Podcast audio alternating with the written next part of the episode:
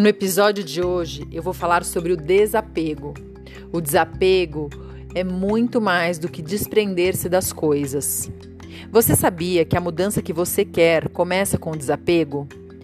Provavelmente, só de escutar a palavra desapego, você já sente um incômodo, uma raiva, talvez um desconforto.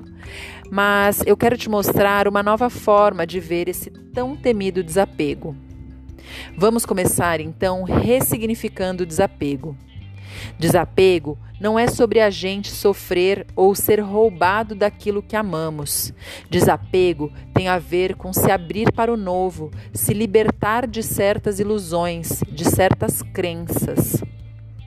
A maioria de nós tem como hábito definir um método para a nossa felicidade, ou seja, baseamos a nossa felicidade na necessidade de ter alguma coisa. Essa coisa pode ser uma ideia, um sentimento, um objeto físico. Vamos dar um exemplo?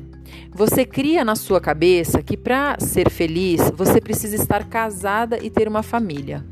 Mas daí as coisas vão acontecendo e um dia você acorda e percebe, lá no seu íntimo, que está infeliz no seu casamento.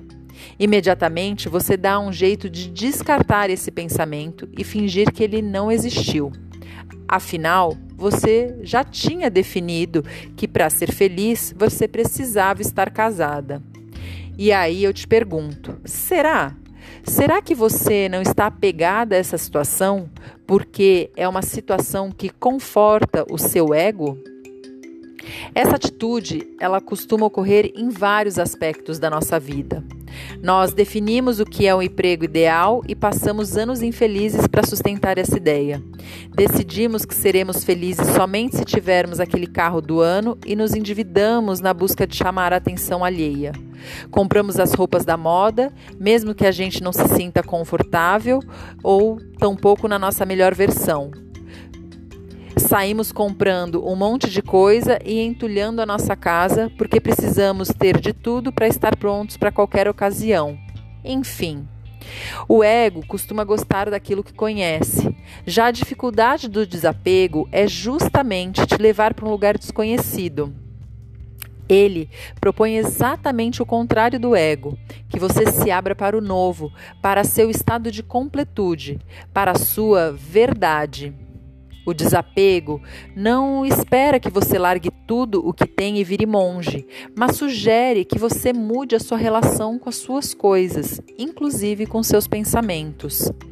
As coisas não conseguem gerar uma completude na gente, mas a experiência vivida com cada coisa, sim. E de novo, essa coisa pode ser um objeto físico, uma ideia, um sentimento, um pensamento. O desapego, ele liberta por isso, a proposta é que você não seja tão rígido ou se fixe no que a vida tem que ser, mas se abra para aquilo que for melhor para você, mesmo que você ainda não saiba o que é. Permita que as coisas tomem novas formas, pois isso te ajudará a mudar a relação com as coisas. Afinal, as coisas que estão na sua vida estão para te fazer feliz e não para te aprisionar. E eu finalizo te perguntando: você tem as coisas ou as coisas têm você? Desprenda-se.